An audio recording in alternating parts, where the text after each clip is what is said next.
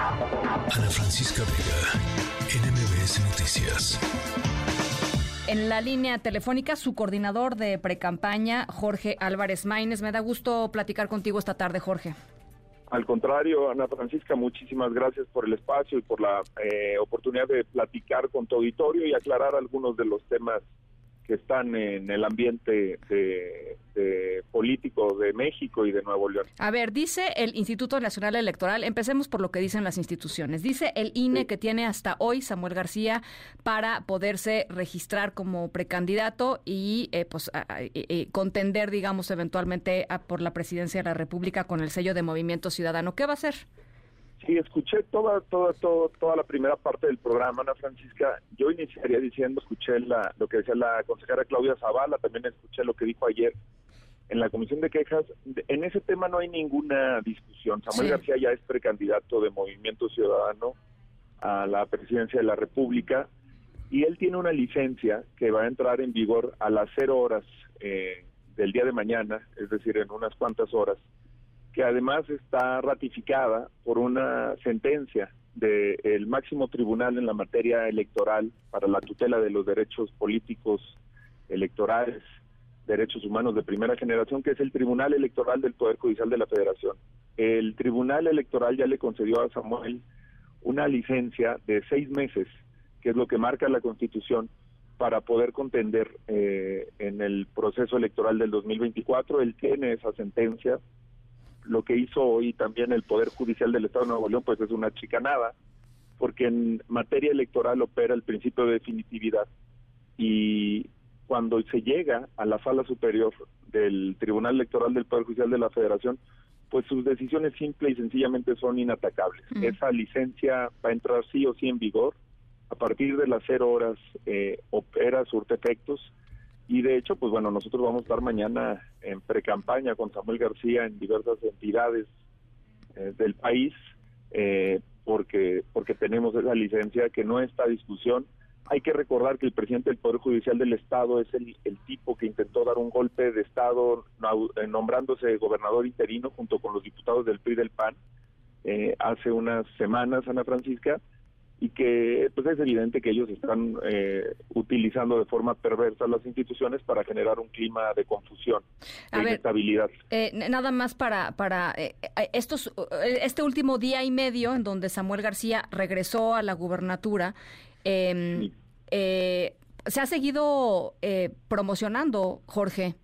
Este, eso es una violación al, a la ley electoral, ¿no? También. No, no, Ana Francisca, lo que marca la ley es que se tiene que parar, separar seis meses antes y, y que no puede utilizar recursos públicos eh, antes. pero, pero pues poner un tuit diciendo yo, soy el no yo soy el, nuevo León no con, con este eslogan que trae de la precampaña pues es, es hacerse promoción política Jorge. No no Ana Francisca este él tiene protegidos sus derechos políticos electorales. Cuando no sea eh, gobernador no, este, incluso un servidor público siendo senador de la República, siendo gobernador, hay distintas temporalidades para la separación del cargo, pero lo que le marca la ley a él es separarse seis meses antes. De hecho, eh, Ana Francisca no se podría separar más de seis meses antes de manera eh, temporal porque entraría en vigor un, una fracción de la Constitución de Nuevo León que implica que si alguien se separa por más de seis meses, bueno, se da por presentada su renuncia y se convoca a, una nueva elección para un gobernador que lo sustituya. Eh, lo que hizo en días pasados fue tener permisos temporales administrativos que no configuraran esta ausencia y por eso tenía que regresar unos días antes de, que entrara en vigor esta licencia de seis meses, pero no ha hecho, como gobernador ya no ha hecho eventos políticos, estos dos días que ha estado en Nuevo León no ha hecho eventos políticos, ha estado eh, cumpliendo funciones eh, del gobierno. Eh, bueno, perdón que te, perdón que te contradiga, pero en sus redes sociales sí está subiendo material que es pues su promoción política porque es la misma imagen que estaba usando 24 horas antes cuando estaba haciendo su precampaña. Es decir, sí, claro que sí, y está perfectamente protegido por la ley, son sus derechos políticos fundamentales, así como eh, un senador puede estar en pre-campaña, un diputado puede estar en pre-campaña, mientras no entre en plazo el vigor. En el caso de los legisladores son 90 días antes. así como para diferentes cargos eh, públicos las licencias se manejan.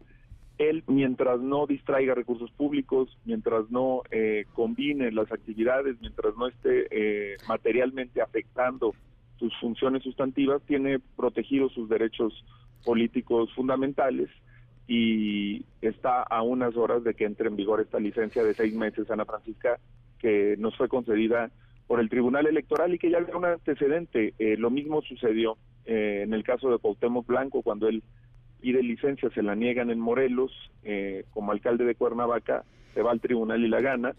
Y lo mismo va a suceder con Santiago Taboada, seguramente Ana Francisca, que le está pasando el mismo tema. es curioso cómo, dependiendo en el estado en el que en el que estén, actúa diferente el PRI y el PAN. Aquí están reclamando en la Ciudad de México que, que, le concedan la licencia a Santiago Tabuada, que es una chicanada que se la que se la nieguen y en, Nuevo León intentan hacer lo mismo, pero es una distracción. Mira, tan es un absurdo, Ana Francisca. Pero la licencia la votaron, la licencia se la dieron, ¿no? El Tribunal Electoral, el Tribunal Electoral. Tan es, tan, tan es un absurdo lo que está diciendo el Poder Judicial y el Congreso del Estado de Nuevo León, que están diciendo que le quitaron la licencia a Samuel García. Si no tuviera licencia, ¿cómo nombraron un interino? ¿Cómo habrían nombrado un interino? O sea, ¿cómo va a haber al mismo tiempo interino y no licencia para Samuel García? Acaban de, de, caer en una contradicción jurídica mayúscula, enorme. Eh, no, no, te lo, te lo digo con, con, con, la, con la mayor de las objetividades. ¿Cómo puede haber al mismo tiempo un interino si dicen que no hay licencia para Samuel García.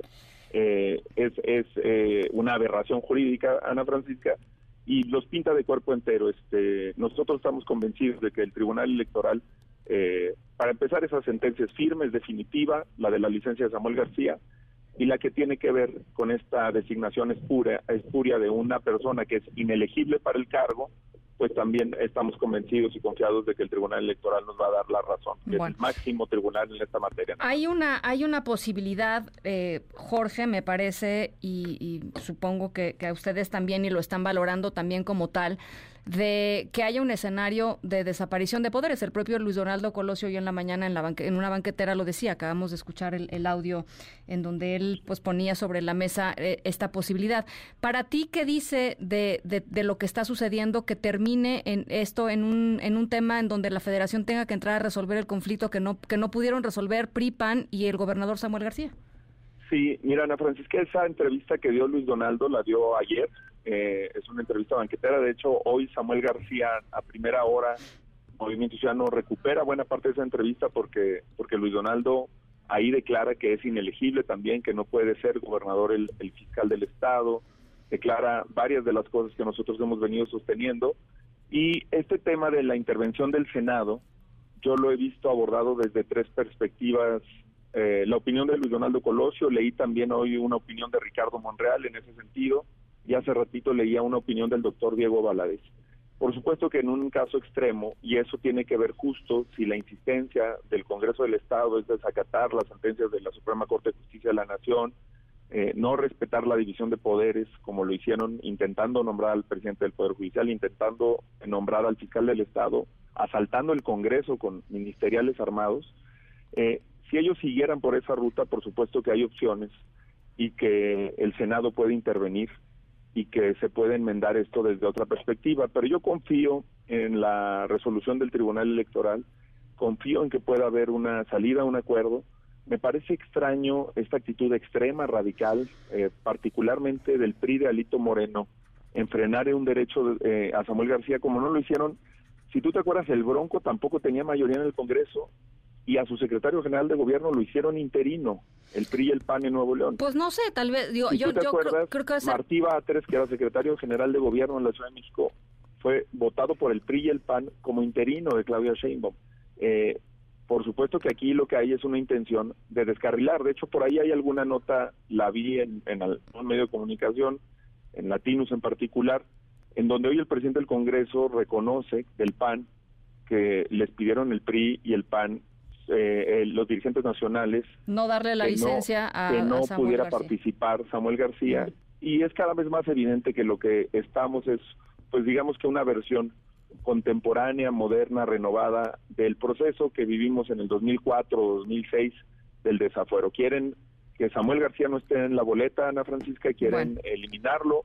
Nosotros estamos recibiendo encuestas eh, que nos confirman el buen arranque que tuvo en su precampaña Samuel García y entendemos perfectamente que el PRI y el PAN están ahora convencidos de que si Samuel está en la boleta, los va a mandar a un lejanísimo tercer lugar de la contienda y se va a cerrar una contienda entre la candidata de Morena y nosotros. Bueno, pues eh, estamos a horas de, saber qué es lo que va a pasar por lo pronto en el corto plazo con el con el Estado de Nuevo León, que creo que se merece, por supuesto, pues tener una persona este con la legitimidad suficiente como para gobernar ahí y que no termine siendo la Federación quien decida qué va a pasar. Pero bueno, vamos a estar, eh, por supuesto, siguiendo el tema y yo te agradezco que platiques esta tarde con nosotros, Jorge. Por supuesto que eso se merece, Ana Francisca. Hemos puesto nombres de personas muy íntegras, muy prestigiadas sobre la mesa. Eh, estamos abiertos al diálogo, a la construcción de acuerdos y claro que Nuevo León no se merecería este, que se le que se le tome como como un botín político para intentar detener a, un contendiente a la presidencia, pero pero bueno, vamos a hacer este todo lo que esté de nuestra parte para para garantizar la estabilidad de un estado tan importante y tan emblemático para nosotros. Gracias a ti por el espacio, Ana Francisca, y por siempre darnos la voz para, para dar nuestro punto de vista. Muchas gracias. Él es el coordinador de la precampaña de Samuel García, Jorge Álvarez Maínez, antes coordinador de Movimiento Ciudadano en la Cámara de Diputados. Ana Francisca Vega, NMBS Noticias.